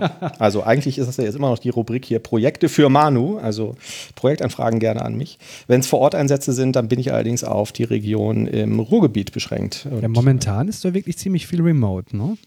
Ja, das stimmt, ja. Also ich meine, da haben wir heute noch darüber gesprochen in äh, unserem Team-Meeting, dass jetzt so beschissen wie das mit Corona auch wirklich ist. Ne? Also für manche Bereiche war das wirklich ganz sinnvoll, nämlich dass man erkannt hat, dass äh, Remote-Arbeiten funktioniert. Also du kannst, wir haben im aktuellen Projekt ähm, haben uns durch die ersten paar Monate wirklich überhaupt nicht getroffen. Wir wussten gar nicht, äh, wie groß oder wie klein der andere irgendwie ist. Mhm. Ja. Beim ersten Meeting haben wir dann auch gerätselt, so wer jetzt gleich ankommt und dann zwei Meter groß ist oder 1,50 Meter irgendwie. Wir waren aber ungefähr. Ach, Sie sind ja eine Frau. ja, also das hat bewiesen, dass man durchaus ein, auch ein größeres Projekt stemmen kann, wenn die Leute nicht vor Ort sind. Ach, das ist interessant, weil du ja tatsächlich ein neues Projekt gestartet hast während Corona und du dann gar nicht vor Ort warst. Ne? Richtig, genau. Ich habe nämlich gerade überlegt, ähm, also ich kenne kenn da jetzt keine empirischen Untersuchungen oder irgendwelche belastbaren Zahlen. Einfach mein subjektives Bauchgefühl war eigentlich, wenn du so ein eingespieltes Team hast, die sich gegenseitig kennen und äh, wo, wo irgendwie Rollen, Aufgaben und so mehr oder weniger klar sind oder Kompetenzen und Fähigkeiten, dann ist ist es vielleicht noch ein bisschen einfacher, als ähm, ähm, wenn man sich so gar nicht kennt und gesagt wird, so jetzt ein rein online virtuell vorhandenes Team. Ich ja, ziehe einfach irgendwie auch immer viel Wert daraus, mich mal an so ein Whiteboard zu stellen mit jemand anders zusammen, ähm, weil es irgendwie nochmal eine andere Kommunikation ist, wenn man sich auch da irgendwie angucken kann. Also, ähm, aber ich weiß nicht, ob es jetzt tatsächlich irgendwie die Arbeit wirklich produktiver macht oder ob das auch wieder mein, also ich glaub, was, Gefühl ist. Was hier jetzt wirklich gut war einfach, war, dass der, ähm, der Projektleiter sich wirklich ziemlich viel Zeit genommen hat für das Recruitment und einfach sich überlegt hat, okay, welche Leute können halt besonders gut zusammenarbeiten, welche, welche Konstellation passt irgendwie. Und das hat halt dann irgendwie so wirklich ähm, ziemlich gut gepasst. Wir sind da alle auf einer Wellenlänge und ähm, wir nutzen halt auch wirklich jeden Tag äh, die Zeit wirklich, um zu diskutieren, unsere Arbeitsergebnisse auch vielleicht mal ein bisschen so vorzustellen und äh, mhm. mitunter auch in Frage zu stellen. Und oft diskutieren wir Sachen halt einfach aus, ne? dass wir sagen, pass auf, ist der Use Case jetzt wirklich dafür geeignet oder sollte man das vielleicht ein bisschen anders machen? Und das, was ich vorhin auch gerade gesagt habe, ne? also ähm, wenn man sich die Zeit nimmt, im Team die Sachen zu diskutieren und man hat dann gemeinsam ähm, eine Linie, wo man, ja, wo man einfach gemeinsam weitermacht, dann funktioniert das dann auch ähm, bei Remote-Projekten. Ne? Äh, ich weiß jetzt nicht, ob das jetzt, ja, ich weiß nicht, ob es dann irgendwann, weiß ich, wir sind jetzt relativ nah beieinander so, ne, aber ich frage mich halt auch so, wenn das jetzt so wirklich in den Bereich von Nearshoring geht, also oder, oder Offshoring, ob es dann vielleicht teilweise zu weit ist. Ich glaube, dann hast du auch ein Problem mit der Kommunikation vielleicht mitunter. Ja. Na, oder kannst halt, kommst auch nicht mehr direkt an die Leute dran. Vielleicht mitunter halt sogar kulturelle ähm, Unterschiede ja, in der Kommunikation ja. und so. Ne? Hast du nicht mal erzählt, da haben Leute irgendwie ein Projekt irgendwie nach Indien ausgelagert und bei jedem Teammeeting saßen da völlig andere Leute. ich habe da ganz äh, relativ viel Erfahrung mitgemacht, weil ich ja meine ähm, mm, Ausbildung bei Siemens gemacht habe und die haben schon relativ viel so Offshoring-Projekte gehabt, beziehungsweise einfach Projekte abgegeben nach zum Beispiel Indien. Und ähm, die Erfahrung, also was ich da immer so wahrgenommen habe, ist, ähm, dass das da zumindest, ich kann jetzt nicht bewerten, woran das liegt, so gut wie gar nicht funktioniert hat. Also da ist kaum was Sinnvolles bei rumgekommen. Ähm, aus den verschiedensten Gründen. Ich habe mal jemanden kennengelernt, der bei Nokia im Management war und der erzählte mir auch, ja, boah, ich komme ja gerade irgendwie aus Indien, das ist die Story, die du meintest. Ähm, und er sagte, ja, wir machen jetzt hier so IT, Software, Offshoring-Sachen und so. Und ich habe gesagt, ach, was ist ja interessant. So, und funktioniert das? Und er hat gesagt, nein. also es funktioniert nicht. Und ähm, ich habe gefragt, warum. Und er sagte, ja, in dem Fall, bei denen wäre es halt, die, die, würden mit einer sehr bekannten großen indischen Software-Company zusammenarbeiten. Einmal im Monat äh, fliegt er da runter oder alle zwei Monate, ich weiß nicht mehr. Und geht dann immer in so einen Konferenzsaal und dann kommen halt die Leute da rein. Und er war jetzt irgendwie sechsmal da und da hätten sechsmal vollständig andere Leute gesessen. Und beim zweiten Mal hat er irgendwie gefragt, ähm, ob hier nicht beim letzten Mal vollkommen andere Leute wären oder ob das jetzt für seine europäischen Augen irgendwie vielleicht so aussieht. so, äh, weiß man ja nicht. Und dann wurde ihm irgendwie erklärt, nee, nee, das wäre tatsächlich so. Die hätten halt eine wahnsinnig hohe Fluktuation, äh, wahnsinnig viele Nachfrage, viel qualifizierte Leute. Und wenn dann da die Firma X kommt und die bietet irgendwie irgendwie pro Stunde äh, 50 äh, Cent mehr, dann äh, wird halt da die Firma gewechselt. So. Und ähm, der hat erzählt, dass der da jetzt jedes Mal bei jedem Meeting wieder bei Null angefangen hat. ähm, ja, aber woran das jetzt gelegen hat, so ob das jetzt irgendwie Managementfehler waren oder irgendwie, ähm, keine Ahnung, am, am der Kommunikation der Requirements oder so, das kann ich nicht beurteilen. Aber immer wenn ich das so wahrgenommen habe, hat das halt nicht so gut funktioniert. Muss aber nicht so sein. Warst du nicht auch mal in einem Projekt gewesen, Thomas, wo man halt ähm, viel Offshoring betrieben hat? Ja, also ich habe auch die gleiche Erfahrung mal gemacht mit einem ähm, äh, Offshoring nach Indien quasi und das war auch ähm, genau das gleiche. Also sehr, sehr hohe Fluktuation, quasi wöchentlich neue Entwickler oder ja, und ich kann das nur bestätigen, es hat auch überhaupt nicht funktioniert. Hm. Ja, ähm, eine Geschäftsidee hätte ich noch im Angebot. WOM, sagt ja bestimmt jedem etwas. Ich kenne höchstens WAM. Last Christmas. oh nein, der Ohrwurm. Nein, ich meine natürlich ähm, WON, also Wohnung ohne Netz. Und ich habe mir jetzt Folgendes gedacht. Jetzt sind ja die ganzen äh, Schwurbler gehen ja davon aus, dass die jetzt geimpft wurden mit Mikrochips diese Mikrochips machen ja nur Sinn, wenn die die Daten nach Hause senden können, die jetzt über die Leute sammeln. Man könnte doch jetzt im großen Stil Immobilien in der Eifel kaufen, weil die sind da wirklich günstig. Und jeder, der schon mal in der Eifel war, weiß ja auch, da gibt es kein Netz.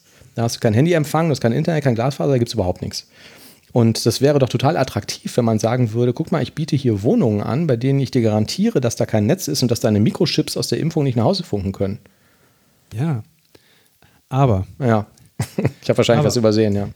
Ich würde mir das so vorstellen, ne? Es ist genau halt, wenn du so eine ähm, offline-fähige Sim Single-Page-Application entwickelst. Mhm. Ne? Dass du halt, wenn du offline bist, ja, dann packst du das halt in irgendein so ein, Storage irgendwie und sobald du irgendwie wieder Netz hast, werden die Daten übermittelt. Ja. Und selbst wenn du in der Eifel bist, ne, dann musst du wahrscheinlich später zu irgendeinem Aldi gehen oder zum Karstadt oder irgendwo oder gehst in irgendein Gefilde, wo ein Netz ist Hm. und da werden alle Daten direkt übertragen. Hm. Scheiße. Hm. Ja, Tut mir sein. leid. Also. denkst aber auch zu kompliziert. Es gibt ja viel einfache Methoden, damit Geld zu machen.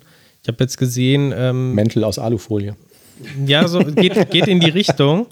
Du kannst tatsächlich im Internet ähm, für deinen, deinen gelben WHO-Impfpass, ne, also diesen Papier-Impfpass, Ja. kannst du quasi Hüllen kaufen Ja. mit RFID-Blocker. Die werden halt, ähm, Ist da ein RFID-Chip drin? nein, Okay. Aber die werden halt genauso verkauft, dann, keine Ahnung, wie viel du dafür zahlst, dann 10 Euro oder sowas und das wird massig gekauft. Da gibt es halt tatsächlich, ich weiß nicht, ob es Amazon war oder Ebay, mehrere hundert Bewertungen von Leuten, die das Ding irgendwie gekauft haben. Und dann wahrscheinlich in die Bewertung schreiben, super, jetzt sind meine Kopfschmerzen weg oder so, ne? Wahrscheinlich. Weißt du, warum mich das oh erinnert? Mann, ey. Das erinnert mich an so, äh, an ein Gerät, wo man mir auch so einen Bären aufgeschwatzt hat, ne? bei Amazon. Da ging es halt darum, dass du äh, mit diesem speziellen Gerät, da musst du irgendwie äh, jeden Abend einen Rasierapparat auflegen. Ich hatte so einen Nassrasierer gehabt damals, wo ich mich entschieden hatte, noch kein Bart zu tragen. Ja, und äh, ja, und dann bleiben halt die Rasierklingen irgendwie, halten eine Woche länger oder so, sind immer scharf und so. Habe ich gedacht so, boah, geil, das kostet 20 Euro, aber am Ende des Tages Spaß, habe ich mir gedacht, ne? Habe ich was bestellt und dann war das im Grunde genommen einfach nur ein ganz blöder Blockmagnet, wo du dann den Rasierapparat draufgestellt hast. Da habe ich dann das zurückgeschickt und ich habe gesagt, das ist doch nur ein blöder Magnet. das Geld zurückbekommen. Ach so, weil der Verkäufer hat gesagt, ach so, ach, ach ja, stimmt ja, das ist ja nur, das ist ja nur ein blöder Ja, Nee, es das stimmt ja nicht, dann geben wir ihnen das Geld zurück. Ja, aber ich zahle auch nicht für so einen bescheuerten Ja, Magnet, im den du für Prinzip. 10 Cent irgendwie aus dem Yps-Heft kriegst vielleicht oder so. Ja, 20 Euro. Gab's, gab's Magneten im Yps-Heft? Ich dachte, da gab es immer nur den Solarzeppelin und die Uhrzeitkrebse. Ich glaube, da gab es noch mal einen Magneten. Kennst du das Yps-Heft, Uhrzeit, Thomas? ein Uhrzeitmagnet. Okay. Ich dachte, das wäre, du wärst zu jung fürs Yps-Heft. Also ich habe das nie wirklich in, gekauft, so im größeren Stil, aber Ja. Ja, ich äh, habe das ein paar Mal gekauft und habe mich dann häufig über die Qualität der Sachen da drin geärgert. War natürlich halt alles Schrott. Naja. Das erste, damals bei Yps, ne? Das erste, was ich gemacht habe, als ich das aufgemacht habe, ich habe nicht mit dem Gimmick gespielt. Das erste, was ich gemacht habe, war, die letzte Seite aufzuschlagen, um zu gucken, was im nächsten Yps-Heft für ein Gimmick drin sein wird. Und dann hat mich das Gimmick, das dabei war, vielleicht schon gar nicht mehr interessiert. Oder ich habe festgestellt, dass es wirklich Shit ist einfach. Sehr Ne? interessant. Das ist ja so, wie wenn du eine Serie guckst und spielst, spulst dann immer direkt zum Ende, wo man die Vorschau auf die nächste Folge der Serie sieht. So wird es weitergehen. Genau. Oder man guckt sich halt die Serie an und macht dann halt so in vierfacher Geschwindigkeit. Einfach um schneller zu dem Cliffhanger zu kommen am Ende. Ne? Interessant, interessant. Okay, ähm, ich habe aber auch noch ein paar News. Wir müssen also langsam auch mal mit der Sendung ähm, durchkommen. Und das eine, ähm, was ich ganz interessant fand, war von ASP.NET Core 6 gibt es ja jetzt die Preview 4, glaube ich. Ähm, auf jeden Fall gibt es irgendeine Preview, man kann das schon benutzen. Und äh, wenn man da ähm, ähm, Teil der Templates, die dabei sind, äh, es gibt irgendwie ein, ein Template für Single-Page-Applications und Blazor-Anwendungen und so, und dann kann man sagen, ja, ich möchte halt auch irgendwie äh, JOT-Tokens für Authentifizierung haben, also ähm, ähm, OAuth oder OpenID Connect Authentifizierung. Entschuldigung, ähm, die vor .NET 6 dabei waren, dann war da mitgebundelt der Identity Server. Identity Server haben wir ja schon mal drüber gesprochen, als der Albert hier zu Gast war, ist halt so ein, äh, ja, so ein OpenID Connect OAuth Server. Und die haben die Lizenz geändert. Der Identity Server 4 läuft jetzt, ich glaube, irgendwann im nächsten Jahr ähm, gibt es da keinen Support mehr für. Da sollte man den nicht mehr verwenden, weil das ja auch sicherheitskritische Infrastruktur ist. Und die 5er-Version ähm, kostet Geld. Ähm, die haben eine Company gegründet mit einer neuen ähm, Lizenz müsste man sich jetzt im Detail mal durchlesen. Es gibt da so ein paar Ausnahmen äh, für Entwicklung und Testing und äh, äh nicht commercial ist, glaube ich, kostenlos und auch unter bestimmten Umständen noch für Unternehmen. Aber in der Regel muss man, äh, oder das heißt in der Regel, in den anderen Fällen muss man dafür eine Lizenz erwerben. Und trotzdem hat Microsoft gesagt, wir bundeln das Ding weiter in den Spa-Templates für .NET ähm, 6. So, ja, genau. Das, ich dachte mir auch, okay. So, weil ähm, die sagen halt, ja, pass auf, du kannst natürlich auch hier Azure Active Directory nehmen oder so, der kann das, kann das auch. Aber ähm, ich glaube, das ist jetzt meine persönliche Unterstellung, äh, die haben einfach nichts äh, Alternatives. Also, was, was gibt es für einen für .NET äh, OAuth-Server, den ich äh, selber hosten kann? Keine Ahnung. Aber so sieht's aus. Das Ding ist also weiterhin dabei. Aber ganz im Ernst, ne? Also Identity Server hin oder her ist ja wirklich ein gutes Stück Software. Auf jeden, Muss Fall. Man einfach Auf jeden Fall, ja. Mhm. Aber meiner Wahrnehmung zumindest nach endet das in fast jedem Projekt, wo man das nutzt, in eine grenzenlose, allumfassende Rumpimmelei. Das Scheißteil irgendwie ans Laufen zu kriegen und vor allen Dingen am Laufen auch zu halten. Mhm. Oder? Wie ist da eure Wahrnehmung? ich habe das nie benutzt, von daher kann ich dazu nichts sagen. Ich sehe nur gerade hier, es ist immerhin äh, auch weiterhin kostenlos irgendwie für nicht kommerzielle Zwecke. Mhm. Und wenn du weniger als eine Million Dollar im Jahr mhm. Gewinn machst irgendwie oder Umsatz. Mhm. Okay. Ja. Also es gibt immer noch eine Option. Ähm, ja, ja, also ja, stimmt schon. Das ist halt letztendlich ähm, ein NuGet-Package, was du hinzufügst. Ähm, die verwenden ASP.NET Identity und ähm, du hast aber, also der große Punkt, und das ist vielleicht das, worauf du hinaus willst, Oliver, ist die Konfiguration von dem Teil. Also zu sagen, ich muss ja irgendwelche Scopes und Clients äh, ähm, anlegen und so und ähm, ja, das ist, äh, da gibt es jetzt da gibt es jetzt auch verschiedene Plugins und Extensions und teilweise GUIs dafür und so, aber das alles irgendwie so zusammenzubauen, so. dass es halt nutzbar ist, das kostet dann schon ein bisschen wenn Spaß, es, ja. Wenn es irgendwie geht ne, und die Firmenpolicy lässt es zu, ich würde immer dazu raten, das outzusourcen. Was weiß ich, da gibt es doch Anbieter aus Zero oder so.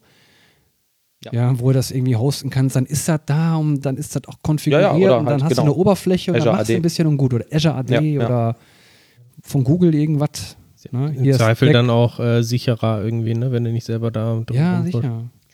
Aber sie wollen ja auch wohl für .NET 7, steht auch im Artikel, den du da verlinkt hast, ähm, überlegen sie was Neues da irgendwie selber zu bauen. Ne? Also ah, okay. Mhm. Ja, das hatte ich jetzt geflissentlich ähm, überlesen, weil das noch so lange ähm, hin ist. Ja, we will investigate if we can build tooling. Ähm, ja, genau. Ja, aber gut, man weiß nicht, ob und wann da was ähm, passiert, aber offensichtlich gibt es da irgendwie eine Lücke. Äh, da habe ich mir auch sagen lassen, in der Java-Welt ist wohl ein Server namens Keycloak sehr ähm, bekannt und beliebt. Den könnte man natürlich jetzt prinzipiell ähm, auch verwenden. Ne? Also OAuth ja. ist OAuth, ähm, habe ich aber auch keine Erfahrung mit. Mit dem Identity-Server kennen wir uns auch mittlerweile ein bisschen aus. Mhm. So, machen wir noch ein Thema? Oder was sagt ihr? Wie viel, wie viel, Zeit haben wir denn schon jetzt verbraten? Eine Stunde und so ungefähr fünf Minuten. Ja, aber grade, so News was? oder was wird es denn als Thema machen? Ja, ich ähm, hätte jetzt noch irgendwie das Thema mit EF Core und GUID Compare. Ich habe erstmal eine schlechte Nachricht. Eine sehr schlechte Nachricht. Ja. Kam gerade die Eilmeldung: ähm, Fußball-EM Deutschland verliert gegen Frankreich. Ja, und? Wie hoch? 1 zu 0. Ah. 0 zu 1, wie man es halt nennt. Ja, ja, ja. Also, ich weiß nicht, aber. Mit Eigentor. Eigentor auch noch. Also steht hier bei Spiegel, Hummels mit Eigentor. Deutschland verliert gegen Frankreich. Gut, dass unsere Hörer da up to date sind, wenn die Sendung in fünf Tagen rauskommt. Ist es eigentlich gut oder schlecht, ein Eigentor also ich meine, eigentlich, ich mein, es, erstmal ist es ja schlecht halt, ne? Aber man weiß auch, die anderen konnten dich nicht schlagen, sondern deine eigene Blödheit hat dich geschlagen. Das heißt, der andere ist nicht unbedingt besser, aber du bist dümmer.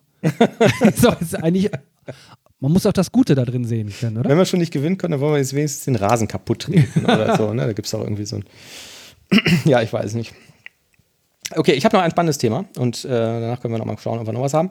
Ähm, ich habe festgestellt, ähm, bei einem interessanten Paging im Rahmen dieser komplizierten Web-APIs, von denen ich äh, sprach, die ich da immer vor mich hin baue, ähm, dass Entity Framework Core GUIDs nicht vergleichen kann für den SQL-Server überhaupt gar kein Problem. Ich mache irgendwie eine Identity-Spalte vom Unique Identifier und der kann das sortieren und filtern und suchen und so vollkommen überhaupt gar kein Thema.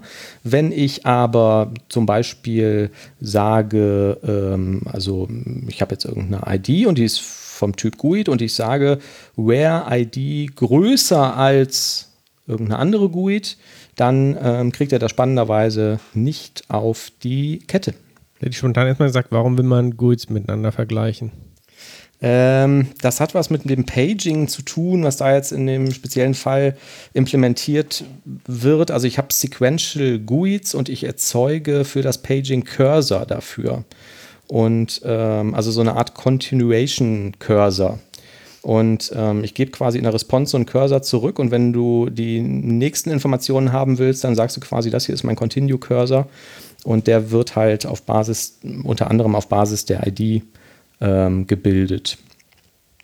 Aber das war jetzt nur ein Beispiel, was weiß ich, also du könntest irgendwelche Informationen in die GUID reinkodieren, weil du irgendeinen Wert umgerechnet hast aus dem Integer oder so und sagst einfach, ich will jetzt alles haben, was größer oder kleiner ist als dieser. Okay. Also das heißt, du hast ein Paging, oder so. aber dich interessiert eigentlich nicht so sehr die spezielle Reihenfolge, also anhand von einem Timestamp oder so, du willst nur halt sicherstellen, irgendwie durch das Paging, dass du halt keins zweimal abrufst genau. und das halt in, in Pages machst. Ja, man könnte sagen, ähm, also ich muss das jetzt ein bisschen vereinfachen, weil die Lösung vielleicht insgesamt jetzt für, zu kompliziert ist, um das in einem Podcast ähm, auszuwalzen. Aber genau so ist es im Prinzip. Ne? Also stell dir vor, du hast halt irgendwas, das sortierst du nach, äh, nach der ID und ähm, jetzt ähm, sagst du halt, ich liefere dir das in Seiten, immer 100 Seiten, sortiert nach der ID.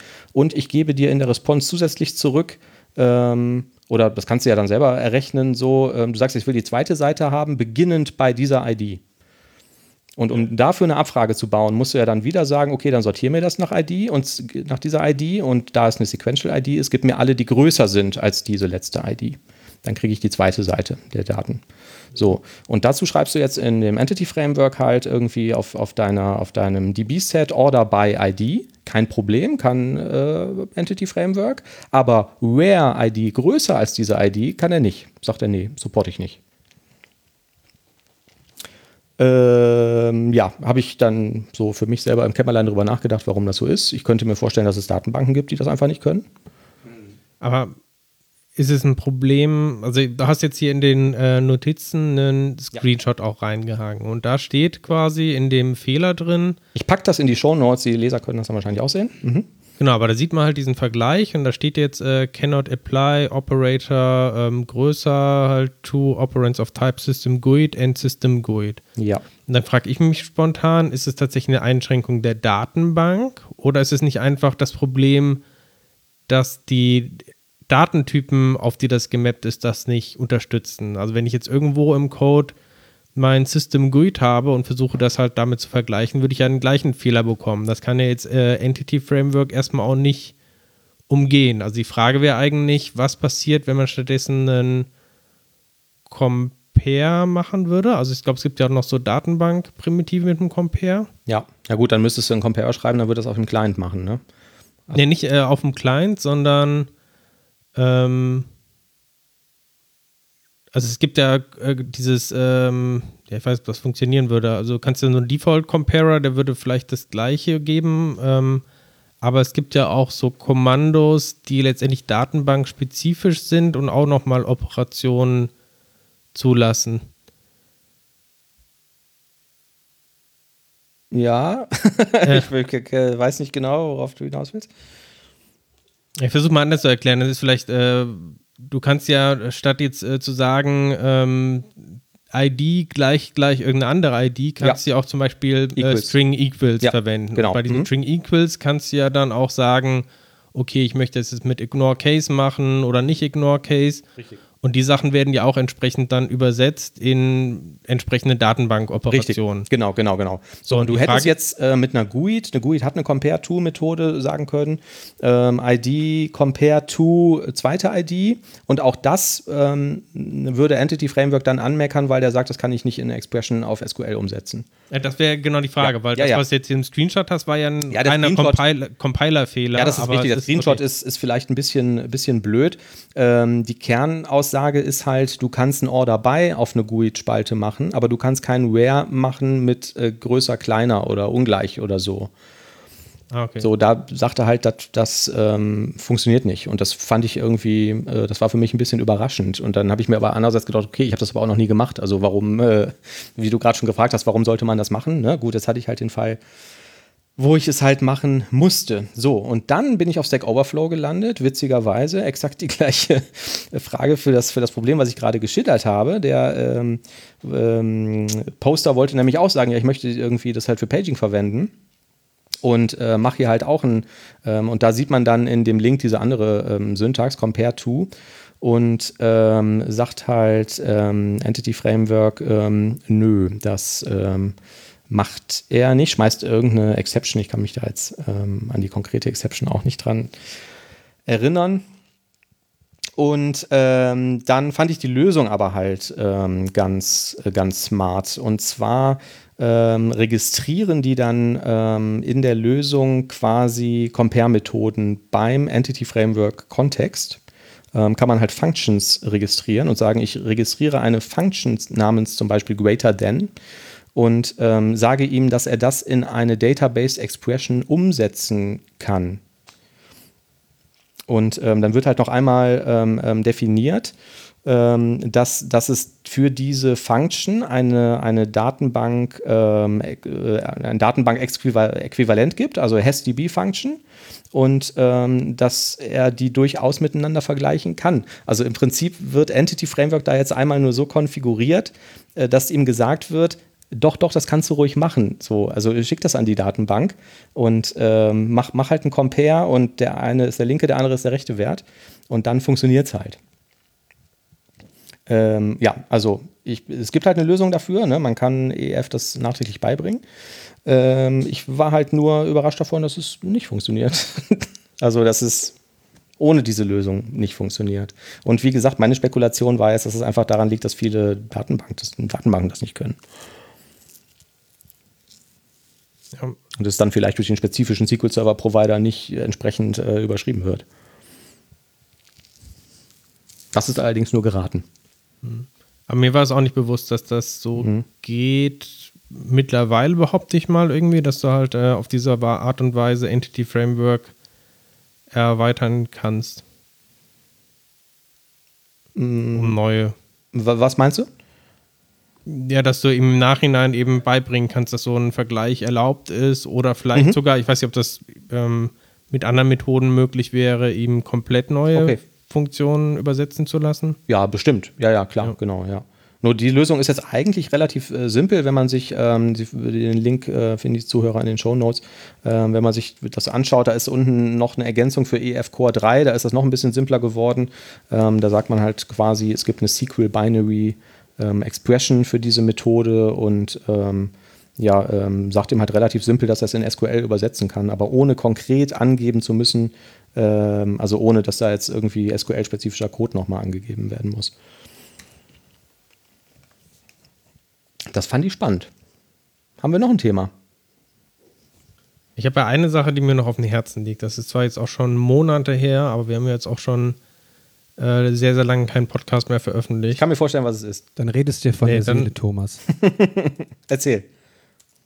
Visual Studio 2022 wird 64-Bit. Ich hab's gewusst. Hast du gewusst? Ja. Also wahrscheinlich wissen es auch viele der, der Zuhörer schon. Es ist ähm, in, äh, ich glaube, es hat sogar selbst auf Heise die Runde irgendwie gemacht und auf Twitter. Auf jeden Fall ähm, haben wir es, glaube ich, auch äh, hier im Podcast schon mal vor ein, zwei Jahren diskutiert, warum ist eigentlich Visual Studio noch ein 32-Bit-Prozess und ähm, hatten glaube ich, dann auch erwähnt, ja, ähm, es ist halt einfach sehr, sehr schwierig, das irgendwie umzustellen, weil es halt sehr viele alte Abhängigkeiten auch noch hat und der Vorteil war auch äh, unklar noch und jetzt hat aber Microsoft wohl da einiges investiert, um auch ähm, um es auf 64-Bit zu bringen.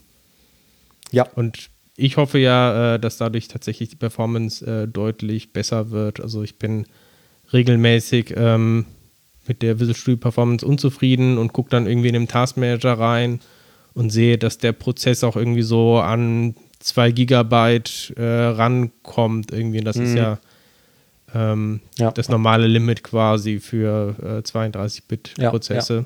Ja, ja, da haben wir ja auch schon mal ähm, drüber gesprochen Wochen, dass da gab es, also ich erinnere mich an einen Blogpost von Microsoft, die ähm, gesagt haben, ja, nee, wir können das nicht auf, auf 64-Bit übersetzen, weil diese gesamte Basis darunter über diese ganzen COM-Plugins und WinForms und WPF-Editoren und was da alles noch irgendwie drin hängt, was irgendwie in C ist und so, und das würde alles irgendwie kaputt gehen und die Plugins funktionieren nicht mehr und so, ne? Ähm, aber jetzt scheint es ja irgendwie doch zu gehen. Ich bin mal gespannt, ob das auch bedeutet, dass alle ähm, also dass die ganzen alten Zöpfe da jetzt nicht abgeschnitten werden. Mhm. Also ob das der WinForms-Editor noch so funktioniert wie vorher zum Beispiel. Wobei ich werde es wahrscheinlich nie feststellen, weil ich niemals ein WinForms-Projekt erstelle.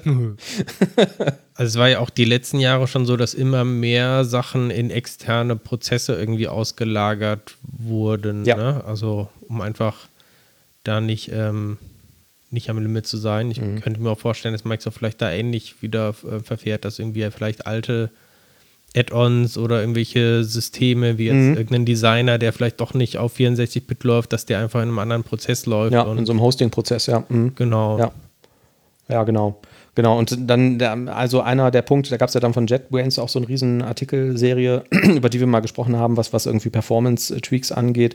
Ähm, die sagten ja auf, auf die Frage, warum ist der ReSharper eigentlich so langsam? Ja, das liegt halt am Garbage Collector und wir haben nicht genug RAM.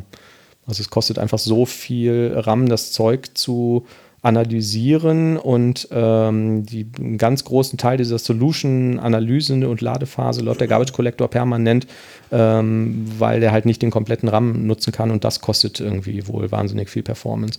Und die arbeiten ja auch schon ewig äh, lange dran, in einem getrennten Prozess diese Solution zu analysieren und mit Visual Studio dann zu kommunizieren, ne, um einfach die Performance hochzubringen. Deswegen kann ich mir vorstellen, dass das wirklich auch ein beträchtlicher Aufwand für Microsoft ist. Wir haben auch einen Blogpost verlinkt an der Stelle und da sieht man auch so ein schönes GIF, ähm, wie Visual Studio ein Solution mit 1600 Projekten öffnet ähm, und über 300.000 Dateien. Mhm.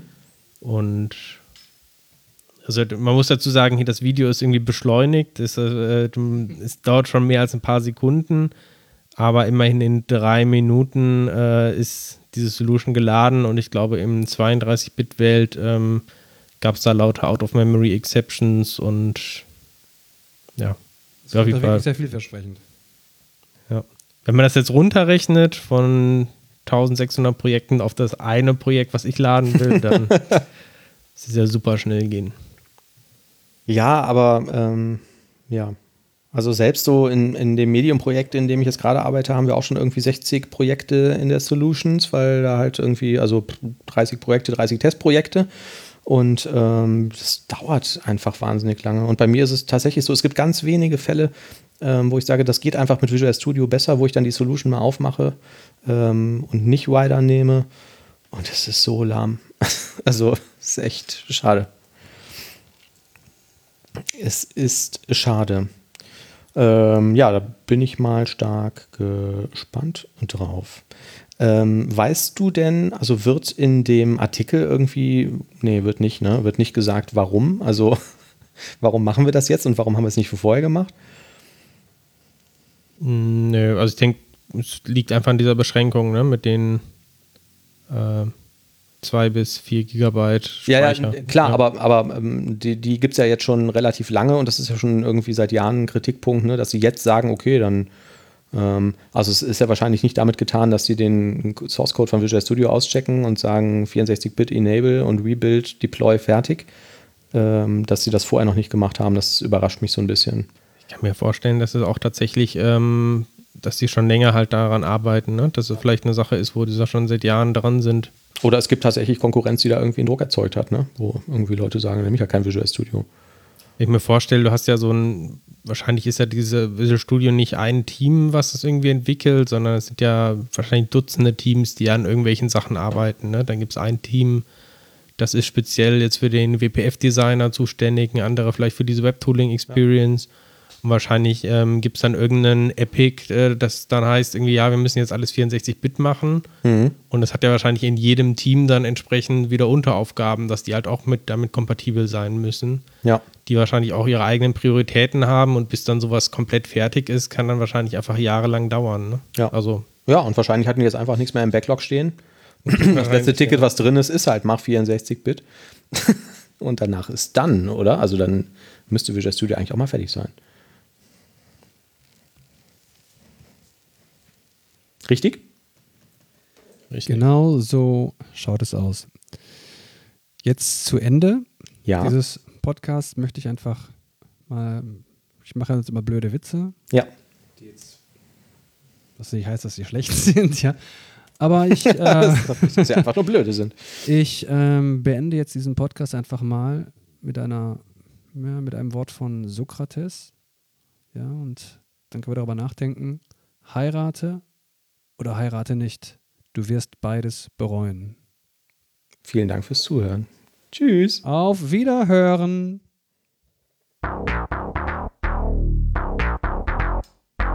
Kommst du mit zur Sushi Bar? Kennst du die .NET Cologne? Hast du schon mal auf Stack Overflow? Also wirklich katastrophal schlecht, dieser Jingle.